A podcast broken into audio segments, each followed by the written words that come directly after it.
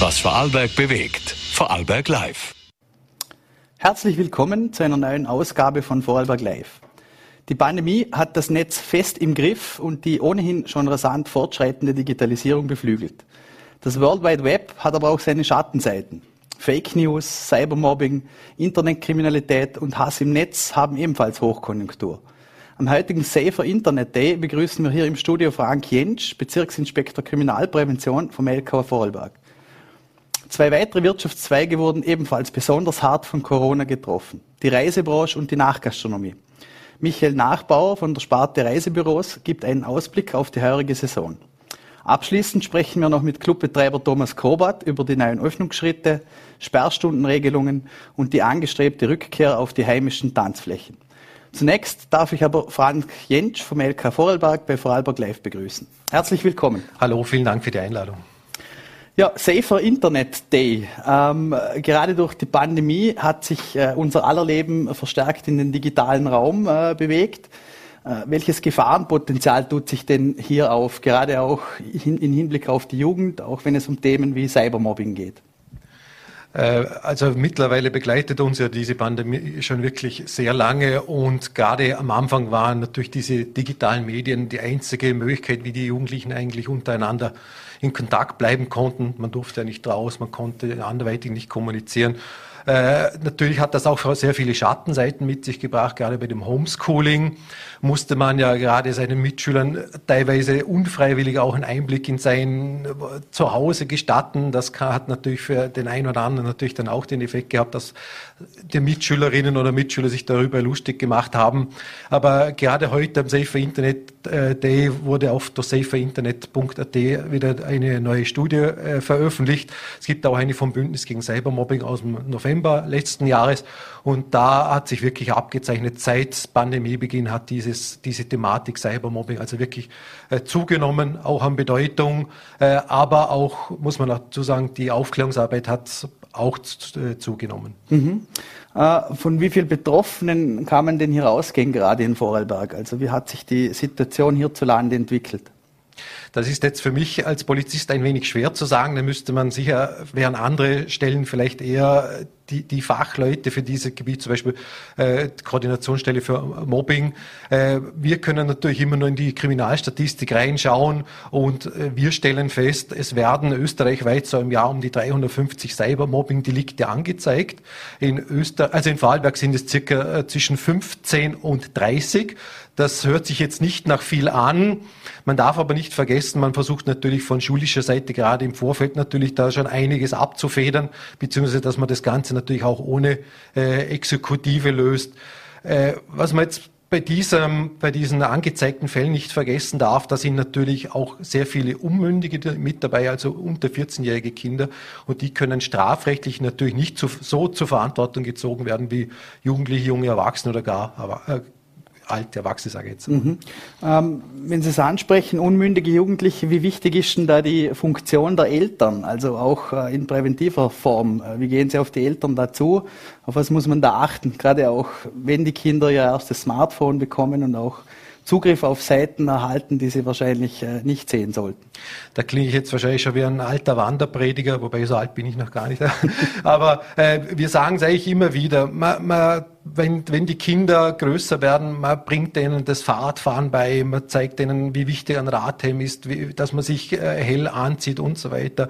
Äh, und wir verstehen dann oft nicht, warum man gerade bei diesem Thema mit dem Internetverkehr auf gut Deutsch, also statt dem öffentlichen Straßenverkehr, dass man dort nicht dasselbe macht, dass die Eltern sich da nicht einmal die Zeit nehmen, dass sie sich mit den Kindern, Kindern hinsetzen, dass sie da mal vielleicht allgemeine Dinge erzählen, dass zum Beispiel im Internet Leute unterwegs sind, die es nicht gut mit ihnen meinen ich war ja auch schon mal da zum Thema Cybergrooming, mhm. die da Nacktbilder wollen, dass natürlich äh, Dinge gibt wie, wie Sexting, dass man da äh, Nacktbilder verschickt. Wir, wir sind mittlerweile sogar schon in Volksschulen unterwegs, weil wir auch festgestellt haben, auch sieben- und achtjährige sind schon in einem WhatsApp-Klassenchat vertreten und die sind da auch munter am, am, am Posten und am Austauschen und Da sind dann teilweise nicht nur die Eltern überfordert, sondern auch die Lehrpersonen. Mhm. Wobei ich jetzt gerade bei der Studie auch wieder gesehen habe, dass die meisten Jugendlichen so zwischen 11 und 17 Jahren angeben, dass auch äh, von Seiten der Schule schon sehr viel unternommen wird, dass mhm. sie auf diese Gefahren auf, also hingewiesen werden.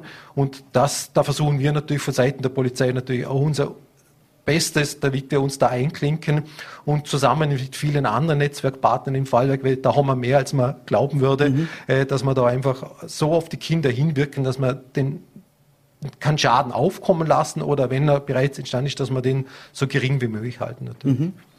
Äh, ein Thema, das äh, während der Pandemie aufgekeimt ist, ist die Verbreitung von Fake News, Verschwörungsmythen und teilweise absurden Fehlinformationen, gerade im Netz. Ähm, welche Auswirkungen hat das auf Ihre Arbeit? Äh, wie, wie kann man äh, die Bevölkerung oder auch die Jugend schulen, nicht diesen Falschinformationen aufzusitzen? Bei den Jugendlichen ist es so, äh, die bekommen natürlich auch vom, vom Elternhaus viel mitvermittelt. Äh, ich weiß es zum Beispiel vom, vom AHA Jugendinfo im Vorarlberg, die bieten zum Beispiel einen eigenen Workshop an, so für Fake News. Äh, bei, bei den Erwachsenen ist das meistens ein bisschen schwieriger, weil die ersten natürlich ihre festgefahrene Meinung über ein gewisses Thema haben. Das merken wir jetzt, glaube ich, während der Pandemie umso mehr. Und vor allem, die bewegen sich dann meistens in ihrer Filterblase und, und dieser Echokammer, wo sie eigentlich immer diese Meinung, die sie selber vertreten, auch wieder zurückgespiegelt bekommen. Äh, ja, und wie gesagt, die lassen sich dann teilweise da überhaupt nicht mehr davon abbringen. Und für uns ist das ja auch insofern problematisch von Seiten der Polizei, weil wir ja im Zuge dieser Demonstrationen immer wieder auch mit diesen Meinungen konfrontiert werden. Mhm. Und da, da bringt es, also teilweise haben wir dann wirklich schon gesagt, es bringt fast nichts, dass wir mit diesen Leuten diskutieren, weil wir, wir können die Meinung, diese festgefahrene Meinung meistens nicht mehr ändern. Mhm. Sie haben es angesprochen, äh, Echokammern, Bubbles, ähm, das spielt sich ja auch oft in Messenger-Diensten wie Telegram ab, wo äh, diese sogenannten Querdenker auch untereinander äh, verkehren Richtig, ja. und sich austauschen. Ähm, jetzt gab es auch schon Bedrohungssituationen, es gab auch schon Tendenzen, dass sich in diesen Gruppierungen äh, Meinungen radikalisieren. Ähm, wie wirft die Polizei da das Augenmerk drauf? Ähm, hat man diese, diese Telegram-Gruppen im Griff oder im Blickfeld oder wie sieht die, die Szene da in Vorarlberg aus? Also wie radikal ist diese Gruppierung? Mhm. Diese Thematik gerade mit der Radikalisierung, die wird bei uns eigentlich vom Landesamt für mhm. Verfassungsschutz äh, beobachtet und betreut.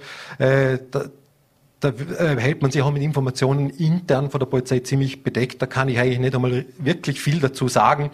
Äh, was ich nur sagen kann, wir, versuchen jetzt auch in Zukunft verstärkt auch bezüglich Radikalisierung äh, auch bei Jugendlichen schon einzuhaken, weil man kann sich vorstellen, äh, früher hat es ja eigentlich überwiegend diese Thematik mit Linksextremismus, Rechtsextremismus, aber gerade die Pandemie hat gezeigt, man kann auch sehr schnell in andere, Kat oder andere äh, Gruppierungen abdriften und äh, die und die sind leider Gottes nicht immer nur darauf aus, dass sie friedlich demonstrieren, sondern teilweise auch zur Gewalt aufrufen. Mhm.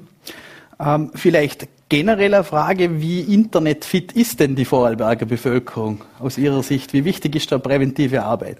Also das ist jetzt meine persönliche Meinung. Ich würde sagen, größtenteils gut, und jetzt möchte ich das Wort aber vermeiden, sollte man eigentlich nicht sagen.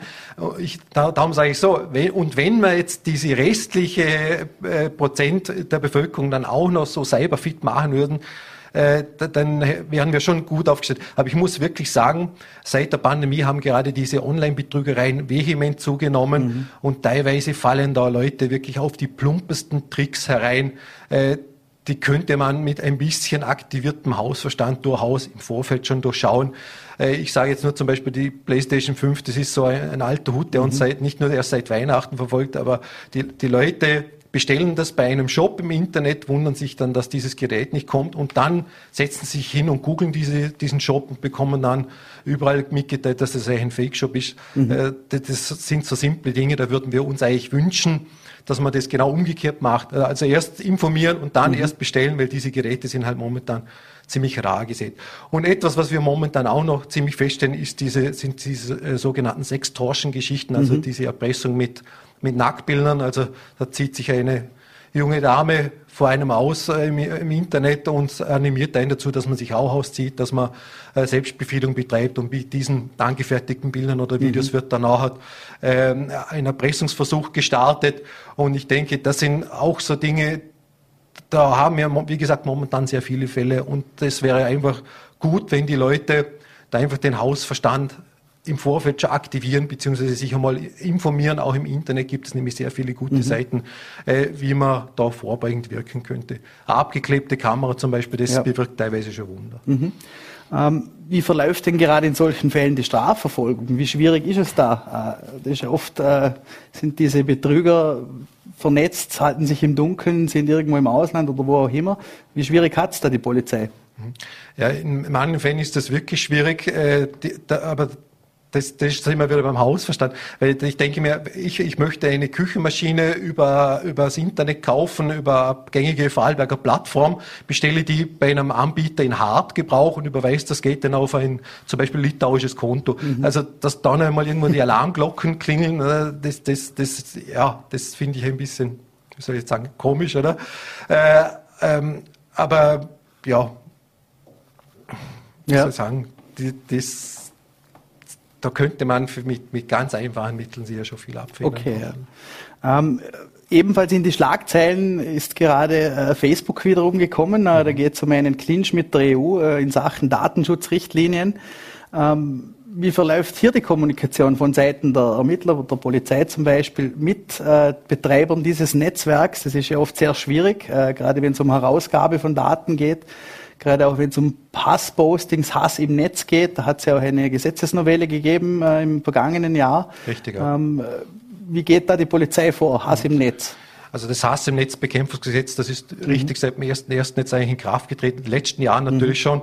Äh, da hat man neue Paragraphen gemacht. Man hat bestehende Paragraphen wie Cybermobbing zum Beispiel noch verschärft.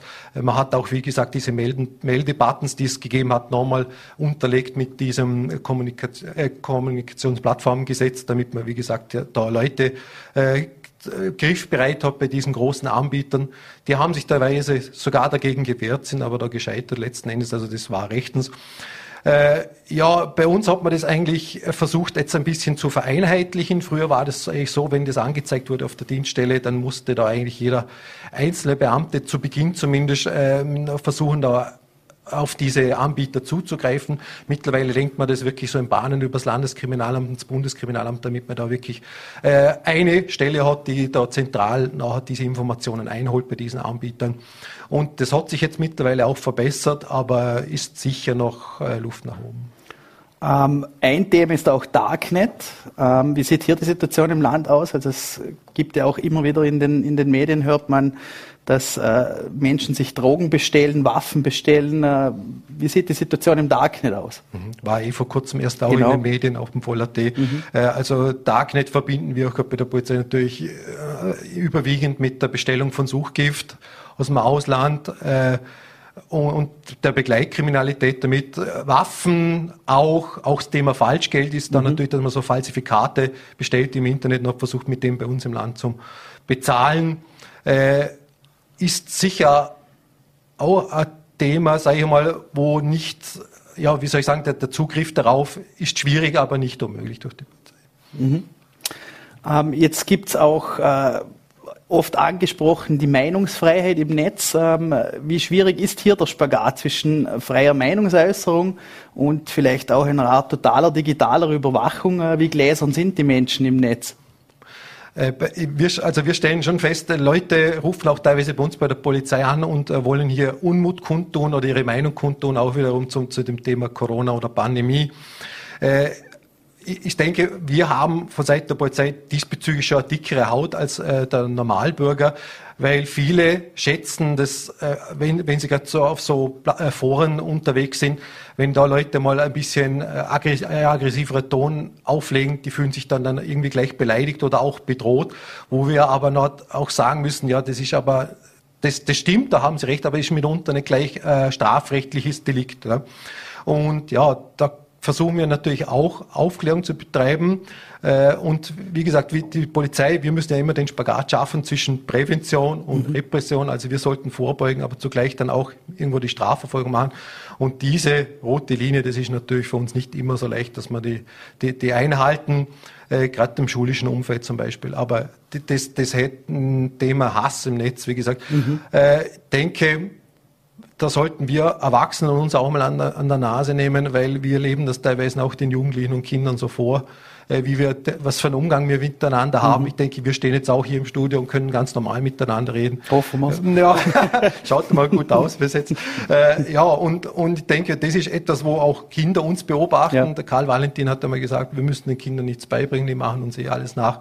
Äh, wenn wir, glaube ich, da einen gesitterten Umgang miteinander hätten, dann hätten die Kinder das vielleicht auch. Und mhm ja, ich, ich hoffe, das ist auch wieder meine persönliche Meinung, ich hoffe intensiv, dass wir in naher Zukunft auch wieder ein bisschen mehr zur, zur Besinnung kommen, damit wir auch diesen aggressiven Ton, insbesondere im Internet, wieder ein bisschen mhm. äh, liegen lassen können, damit man auch wieder ein bisschen auf einer normalen Ebene miteinander reden mhm. kann.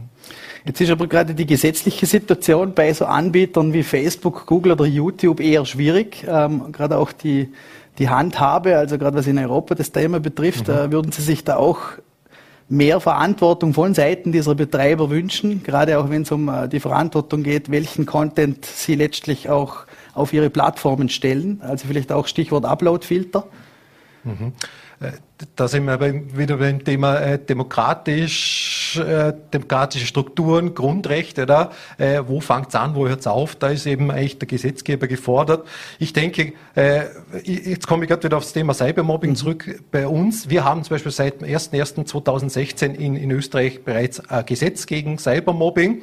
Wenn man jetzt gerade über die Grenzen schaut, Deutschland, Liechtenstein und Schweiz, wenn ich es jetzt richtig im Kopf habe, die haben zum Beispiel so ein Gesetz noch nicht. Die Schweiz versucht es jetzt gerade ein bisschen so zu konstruieren. Da sind wir vielleicht schon ein bisschen Vorreiter. Äh, das Problem ist natürlich, diese Firmen sind ja nicht national, die kommen mhm. irgendwo von Übersee äh, und da stehen auch, deshalb haben wir auch die Diskussion jetzt mitunter abdrehen, Instagram, Facebook abdrehen oder mhm. nicht.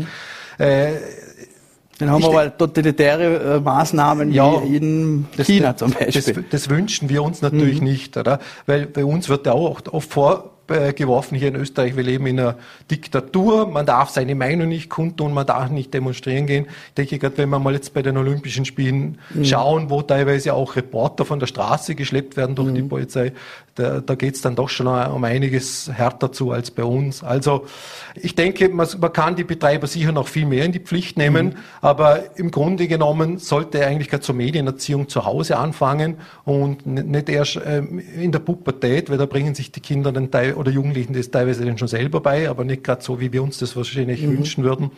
Äh, sondern möglichst so früh wie möglich. Und ich denke, ein Smartphone gehört nicht bereits zur Erstkommunion in Kinderhände, sondern äh, ich weiß, Empfehlungen gibt es ja, glaube ich, ab elf, zwölf Jahren, mhm. frühestens zehn. Und wenn dann natürlich mit den dementsprechenden Sperren und. Genau, aber da ja. müssen eben die Eltern, Eltern, sich natürlich auch informieren. Ist teilweise nicht so schwer. Gerade heute am Safe Internet gibt es sehr mhm. viel Content dazu im Internet. Und ich, ich habe da einen kleinen Schmäh für mich gefunden, da vor einiger Zeit Google, zum Beispiel Google Alert, da kann ich einen Suchbegriff eingeben, bekomme einmal am Tag oder einmal in der Woche Links, neue Links zugeschickt, zum Beispiel zu Kinder im Netz zum Beispiel. Mhm. Und da bin ich, also da muss ich nicht mal aktiv suchen, ich bekomme einmal am Tag oder einmal in der Woche diese Links zugeschickt und da kann ich mich am Abend, bevor ich einschlafe, nochmal kurz einlesen, was momentan zu dieser Thematik so aktuell ist. Mhm. Das ist einfach, kostet nichts und bringt aber mitunter einen großen Benefit als Erziehungsberechtigter. Mhm. Vielleicht abschließende Frage noch, ähm, wohin kann ich mich wenden, wenn ich äh, Opfer eines Cybermobbings werde oder auch eines Betrugs oder äh, wenn ich mich an die Polizei wenden will? Also Ansprechpartner natürlich für die Bevölkerung ist, äh, wie es schon immer war, die örtliche Polizeidienststelle. Äh, wenn man natürlich Fragen hat, kann man auch jederzeit beim Landeskriminalamt anrufen, bei der Kriminalprävention. Unsere Nummer findet man natürlich auch im Internet. Äh, also Internet ist ja nicht per se was Schlechtes, sondern überwiegend gut. Äh, und da kann man uns natürlich diese Sachverhalte schildern und wir versuchen dann entweder vorbeugend zu wirken oder wie gesagt, wenn bereits was passiert ist, natürlich auch ein Strafverfahren einzuleiten. Mhm. Dann äh, sage ich mal herzlichen Dank für Ihren Besuch beim Studio und äh, wünsche äh, frohes Surfen weiterhin. Ja, das ist schon ein großer Bestandteil unserer Tätigkeit. Dankeschön. Dankeschön, schönen Tag noch. Äh, damit kommen wir schon zu unserem nächsten Gast. Ähm, gerade die Reisebranche zählt zu den am schlimmsten äh, von der Krise betroffenen Wirtschaftszweigen. Äh, mit Michael Nachbauer, Geschäftsführer Highlife Reisen und Nachbaureisen, sprechen wir über die jetzige Situation, aktuelle Reisebestimmungen und eine Prognose für den Sommer. Herzlich willkommen, Herr Nachbauer. Hallo, Herr Mangert. Äh, wie steht es aktuell um das Fernweh der Vorarlberger Bevölkerung? Sieht die aktuelle Buchungssituation aus?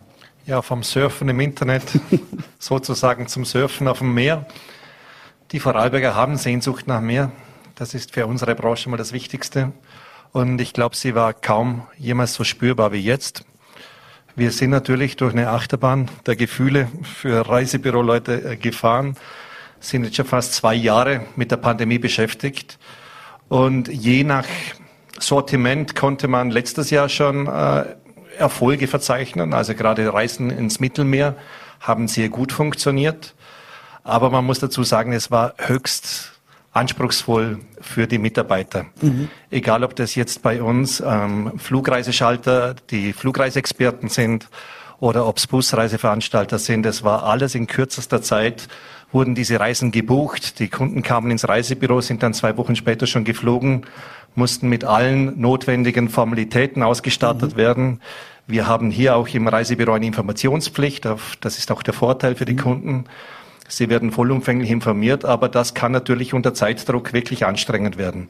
Schlussendlich war es für uns bei Highlife-Reisen und bei Nachbauer ein respektabler Sommer, der erst am Ende Mai eigentlich gestartet hat. Mhm. Ich habe vorher gegoogelt. Ich war am 25. Mai auch hier im Studio und habe erzählt, dass es langsam losgeht.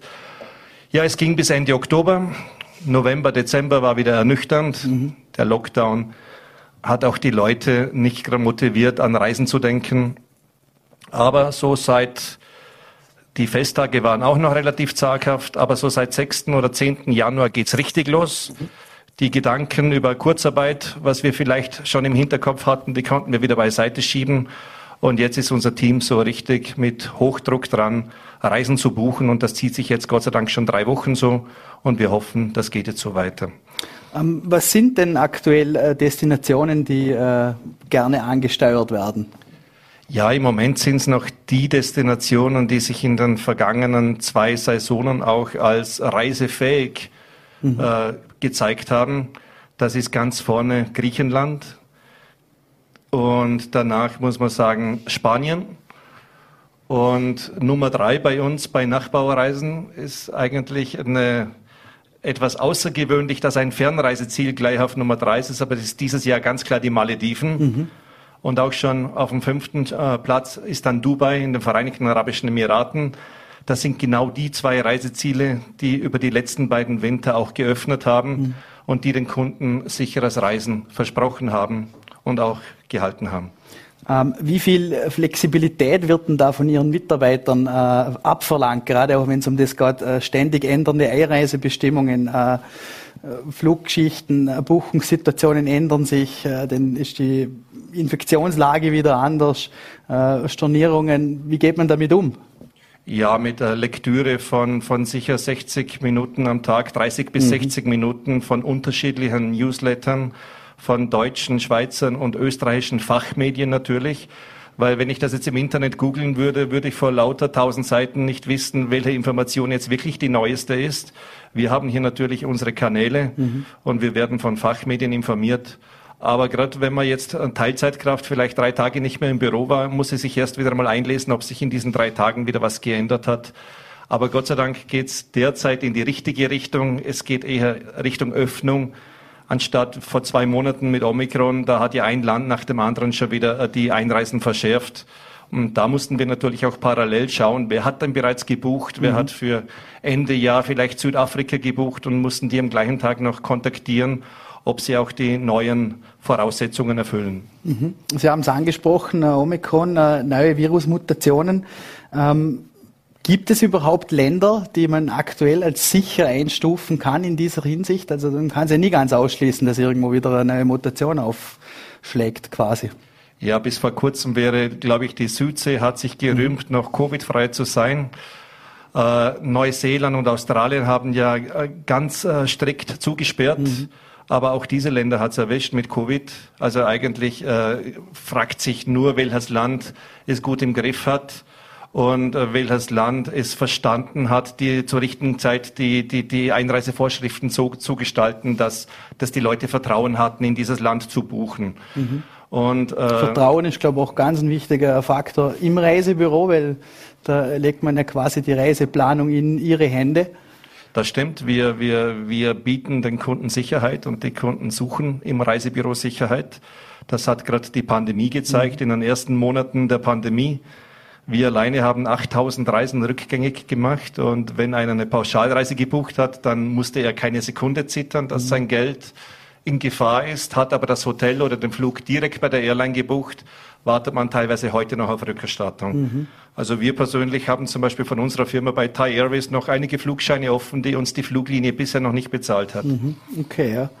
Ähm, angesprochen auf Thema Impfen. Ähm, wie steht's hier, gerade auch was die Fluglinien betrifft? Ähm, wie kann man da auch auf das Klientel zugehen? Wie informiert man das Klientel auch auf die äh, Einreisebestimmungen, Quarantäneverordnungen? Ähm, wie wichtig ist dieses Thema im Reisebüro?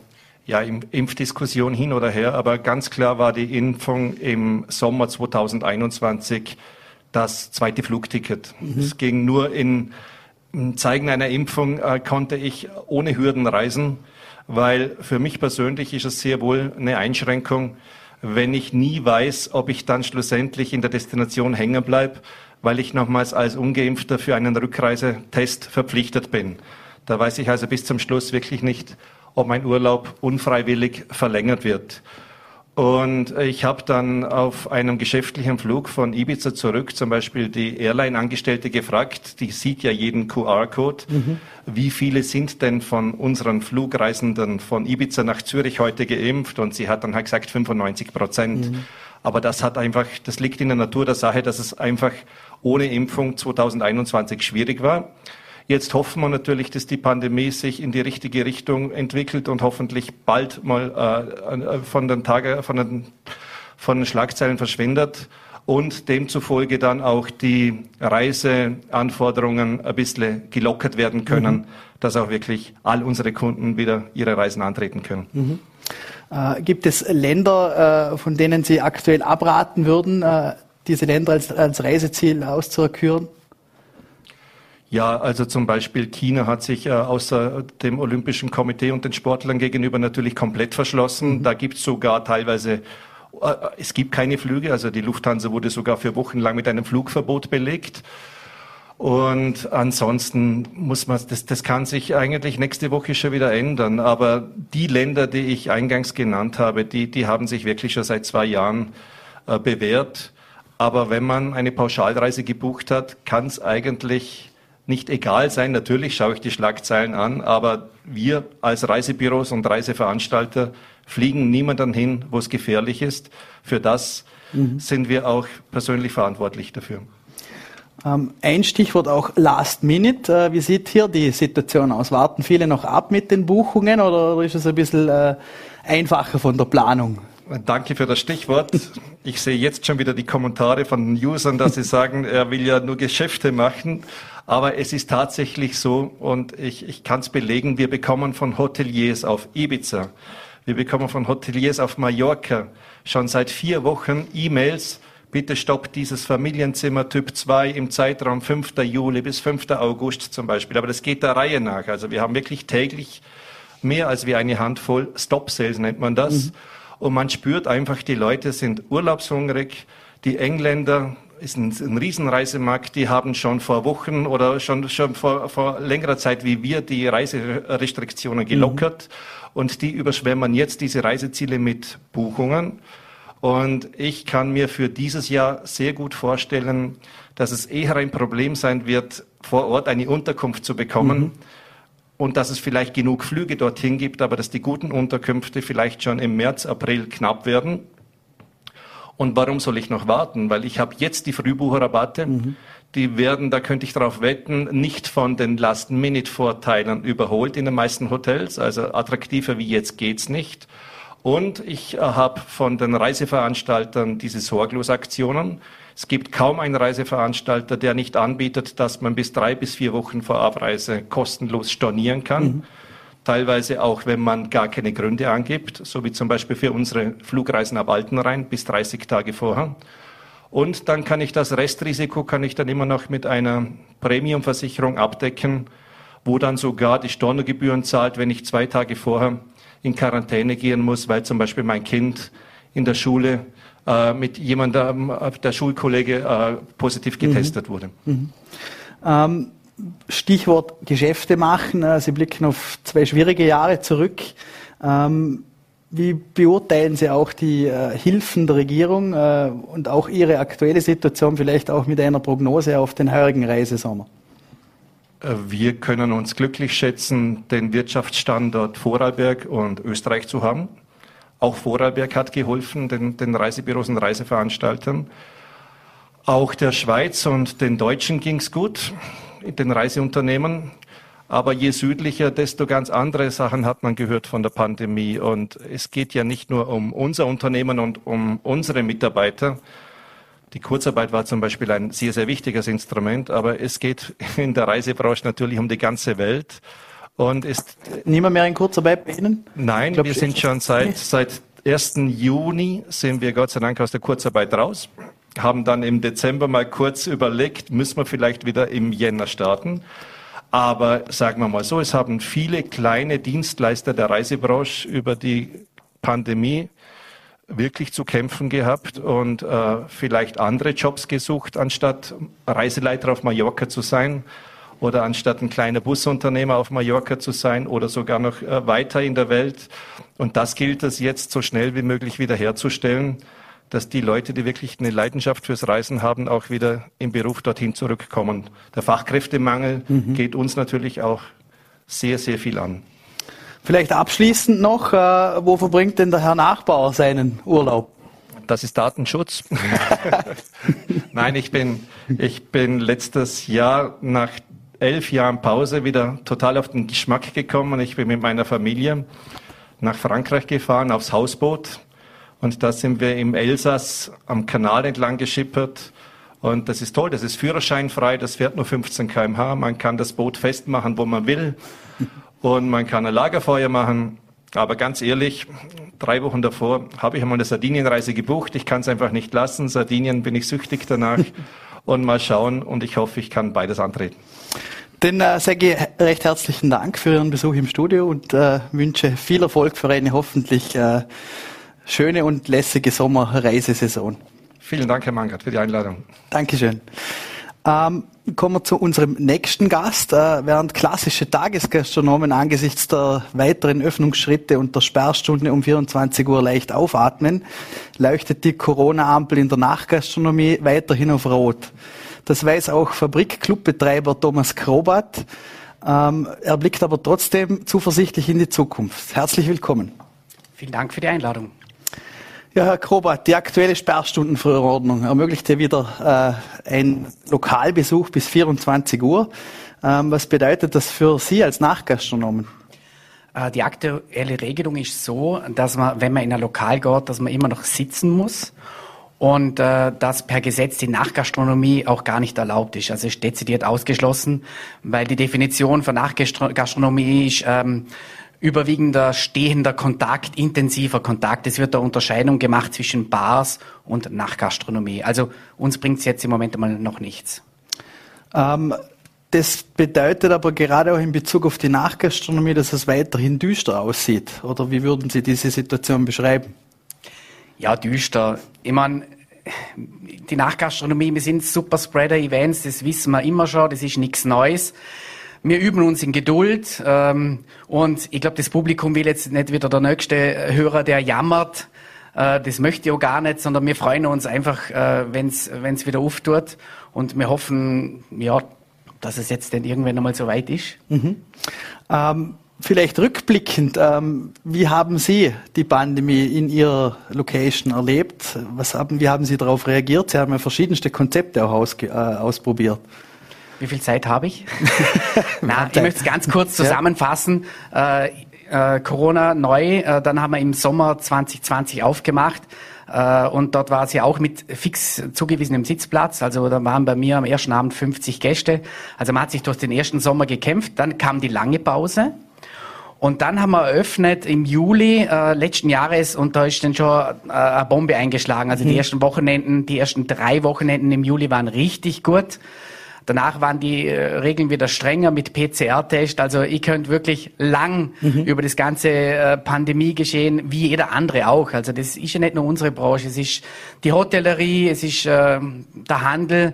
Also es hat jeder, oh, jeder Bürger seine eigene Geschichte mit, mhm. mit, mit Corona und mir natürlich auch. Also es ist äh, der letzte Sommer denn nicht so schlecht gelaufen. Und ähm, ja, dass es wieder zugeht, war eigentlich absehbar. Und dass wir die, die, die Ersten sind, die, zu, die zumachen müssen und die Letzten sind, die auch wieder aufmachen, äh, ist jetzt auch keine große Überraschung. Mhm. Ähm, in der benachbarten Schweiz wird gefeiert, als ob es nie eine Pandemie gegeben hätte. Ähm, blickt man da als Szenegastronom neidisch über die Grenze? Ja, ist auch nichts Neues. Die Schweiz hat von Anfang an von der Politik her ein liberalerer, leichterer Umgang äh, gehabt mit der Pandemie. Und wir leben in Österreich und das ist jetzt halt mal so. Und uns, ich, ich sag's mal so, bei der Delta-Variante, die ja viel gefährlicher war, hat man es äh, viel mehr nachvollziehen können. Aber ich hoffe jetzt eigentlich für die Zukunft, äh, also erstens mal bin ich froh, oder ich glaube, wir alle sind froh, dass das Omikron-Virus ja nicht so gefährlich ist, Gott sei Dank. Und jetzt hoffen wir ein bisschen, dass, äh, dass die österreichische Regierung auch so den Weg vielleicht ein bisschen der Schweiz oder Dänemark mhm. äh, so weiter einschlägt. Das, das wäre gut. Ähm, jetzt gab es ja auch den Vorwurf, dass die Jugend trotzdem feiert, äh, privat und ungeschützt. Ähm, das war ja gerade auch ein Argument vieler Gastronomen, dass es quasi bei ihnen im geschützten Rahmen PCR getestet, geimpft, auch mit den äh, 2 oder 3G-Kontrollen äh, geregelt zuginge. Ähm, wie sehen Sie das jetzt rückblickend? Also von mir, von meiner Seite wird nie so ein Vorwurf kommen, weil äh, man kann die Jugendlichen nicht einfach einsperren und äh, geschützt. Also wenn man sich einen Club anschaut mit mit 600 bis 1000 Leute, äh, da kann man testen so viel man will. Ähm, die Leute sind eng aufeinander. Also ähm, von dem her sehe ich diese Privatpartys, wenn da zehn Jugendliche zusammensitzen. Es ist ja nicht so, dass jeder jeder Jugendliche in Vorarlberg einen eigenen Partykeller hat, oder? Aber ähm, für mich ist das nicht, nicht so ein, ein drastisches Argument jetzt. Mhm. Uns, uns ist eigentlich eher wichtig, wenn wir wieder aufmachen dürfen, dass wir, dass wir richtig aufmachen mhm. dürfen. Was meine ich damit? Ähm, Im November hat man dann einmal die Maskenpflicht eingeführt. Das hätte für uns Diskothekenbetreiber bedeutet, die Leute kommen in die Disco, müssen auf dem Barhocker sitzen und dürfen dann die Maske runternehmen. Wenn sie aufs Klo gehen oder auf die Tanzfläche, müssen sie die Maske wieder raufmachen. Also uns ist es wichtig, also meine Meinung eigentlich ist, lieber noch ein bisschen warten und wenn wir dann aufmachen dürfen, dürfen denn, also denn ordentlich und chörig, also mit, mhm. also sprich ohne Masken, weil das ist einfach, das macht wirklich keinen Sinn. Also äh, das war das letzte Wochenende im November, da hätte man noch ein Wochenende aufhaben dürfen. Mhm. Und dann haben mich die Jugendlichen gefragt, ja, und, und wie machen wir das jetzt mit, mit dem Trinken und Tanzen? Das hätte nicht funktioniert. Also wir brauchen einfach praktikable Lösungen und da warten wir auch äh, gerne ein bisschen länger, aber dann gehörig. Mhm. Ähm, jetzt geriet gerade die Nachgastronomie oder insbesondere Après-Ski äh, in einen zweifelhaften Ruf, äh, quasi auch das Virus äh, in die Welt hinausgetragen zu haben. Ähm, jetzt gibt's immer wieder, tauchen Bilder auf Social Media auf, wo äh, gefeiert wird, ohne Abstand, ohne Masken, ähm, wo sich Wirte nicht an diese, an diese Verordnungen halten. Ähm, wie was rufen solche Bilder bei Ihnen hervor? Also kriegt man dann Zorn, wenn man sich brav äh, zurückhält und zurücknimmt und an die Regeln hält und ein anderer, äh, auf Deutsch gesagt, äh, keinen Pfifferling drauf setzt? Es ist halt schade für unsere mhm. Branche. Also die die, die Pandemie hat da ein bisschen gezeigt, dass zum Beispiel die Nacht, äh, das Nachtleben auch einen, einen kleinen sozialen Nutzen hat, oder? Also wo die Diskos zu hatten im Mai, ha, hat sich die Party dann auf die Pipeline verlegt. Mhm. Und irgendwie ist man dann doch froh gewesen im Juli, dass die Jugendlichen im, im geordneten Rahmen feiern, feiern durften. So. Also das Image eigentlich, also was uns auch sehr gefreut hat, ist auch, dass die Medien sich interessieren. Also, dass wir hier stehen dürfen, reden dürfen, dass man in der Zeitung ist man immer wieder gefragt mhm. worden.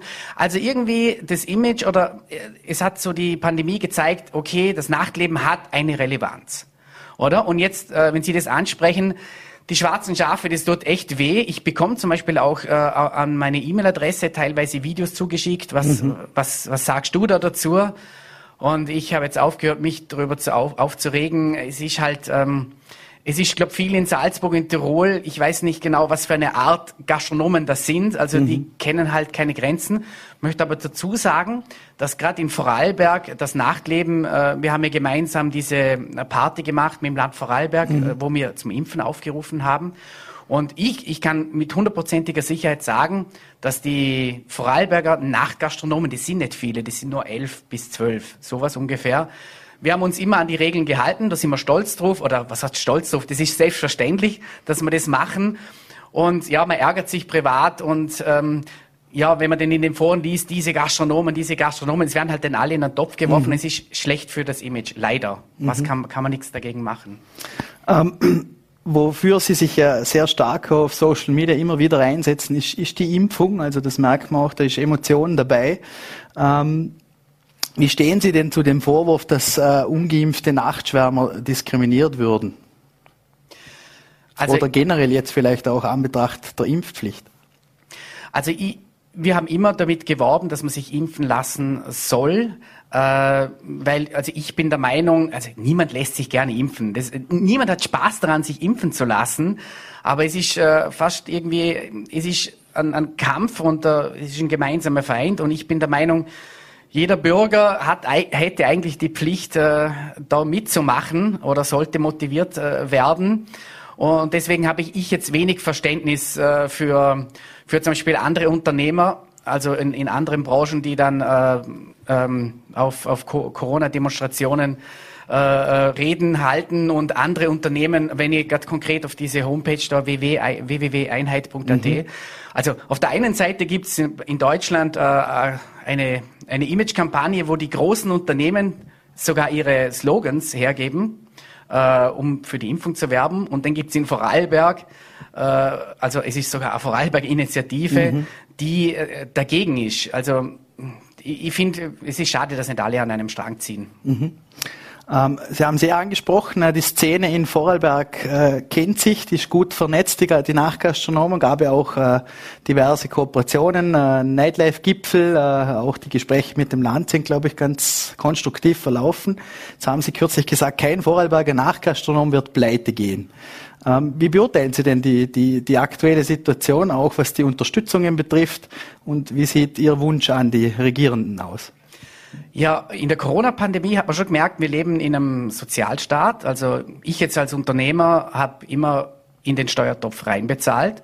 Und wir als Unternehmer, wir sind jetzt aufgefangen worden. Also ich persönlich und auch die anderen in Vorarlberg, wir haben die Hilfen ausbezahlt bekommen. Ich kenne keinen Unternehmer, der die Hilfen, also dieser Ausfallsbonus und so weiter, das Geld nicht bekommen hat, oder? Also ich bin vom Staat aufgefangen worden und ich möchte, wenn es wieder losgeht, äh, mein Bestes geben, dass äh, die Gewinne wieder laufen, die Umsätze wieder laufen und dass man auch dann wieder, wieder Steuern äh, bezahlen kann. Also ich, ich sehe das sehr positiv, dass man, dass Österreich so vom, vom, vom System her ähm, ich, ich glaube auch, es ist eine gute Investition äh, vom Staat in uns. Mhm. Also wie gesagt, es ist kein, es, es geht keiner pleite. Und wir werden wieder Vollgas geben und werden dann hoffentlich so viel wie möglich Umsatzsteuer, Körperschaftssteuer und äh, die ganzen äh, Sozialversicherungsbeiträge und so weiter, äh, das dann wieder in den Topf reinzahlen. Also mhm. ich glaube, also freut sich jemand wieder zum Steuern zurückzahlen. Ja, ja, also es, es ist schon ja. ein inter interessantes Thema, wenn man da so, wenn man da so nicht hängen gelassen wird. Ja. Das macht ja was mit einem. Und äh, für, für mich persönlich auch wenn ich nicht mit allen Sachen einverstanden war, ein paar Details oder so und so weiter und so fort. Aber im Großen und Ganzen hat man uns aufgefangen und, und deswegen äh, finde ich das eine gute Sache. Also ich mhm. sehe es eher positiv. Ähm, ganz am Anfang äh, der Pandemie, vom ersten Lockdown, äh, haben Sie auch noch eine Corona-Party angekündigt, kann ich mich noch erinnern, hat dann auch für Schlagzeilen gesorgt, auch bis zum Landeshauptmann hin. Ähm, würden Sie jetzt rückblickend anders reagieren? Ja, war natürlich ein Fehler. Äh, das war natürlich eine heiße Zeit. Das war um den 8. Mhm. Äh, März hin. Äh, da hat es denn die erste neue Regel gegeben, die hat den geheißen 100 Personen. Mhm. Und ich habe dann für das erste Wochenende danach hatte ich gesagt, okay, wir machen auf für 100 Personen. Und äh, das ist äh, komplett in die Hose gegangen mhm. und würde ich so natürlich nicht mehr machen. Ähm, habe ich aber auch schon mit dem Landeshauptmann geklärt. Also das äh, in der Zeit, äh, da sind wir alle unter Druck ja. gestanden und ja, war ein großer Fehler natürlich.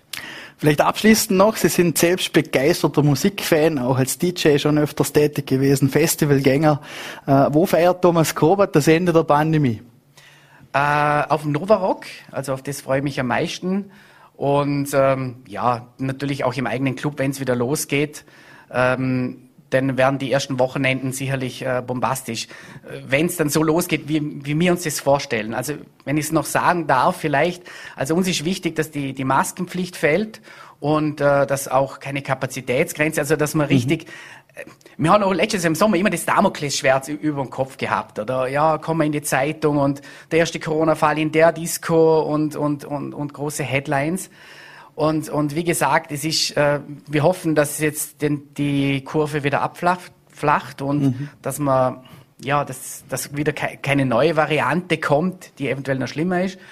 Und dann, und dann kommt das Nachtleben mit einem wirklich großen Knall zurück und die Jugendlichen freuen sich. Also das ist so wie am, das war glaube ich am 4. Juli im mhm. Sommer, das war unglaubliche Stimmung. Also die DJs und die Mitarbeiter und, und die Gäste, also das äh, habe ich davor, also seit 2004 noch nie so erlebt. Mhm. Und auf das freue ich mich. Dem können wir uns nur anschließen. Äh, ich sage recht herzlichen Dank für den Besuch bei uns im Studio und ich wünsche, äh, ich glaube, dass wir alle uns diesen, äh, auf diesen Moment freuen, wenn wir dann wieder unbeschwert in den Clubs Vorarlbergs feiern dürfen. Danke für die Einladung. Äh, damit sind wir wieder am Ende unserer Sendung angelangt. Äh, ich bedanke mich für Ihr Interesse und wünsche noch einen schönen Abend. Egal ob beim Stöbern im Reisekatalog, beim Surfen im Internet oder bei einem Glas Wein beim Wirt seines Vertrauens. Schönen Abend noch.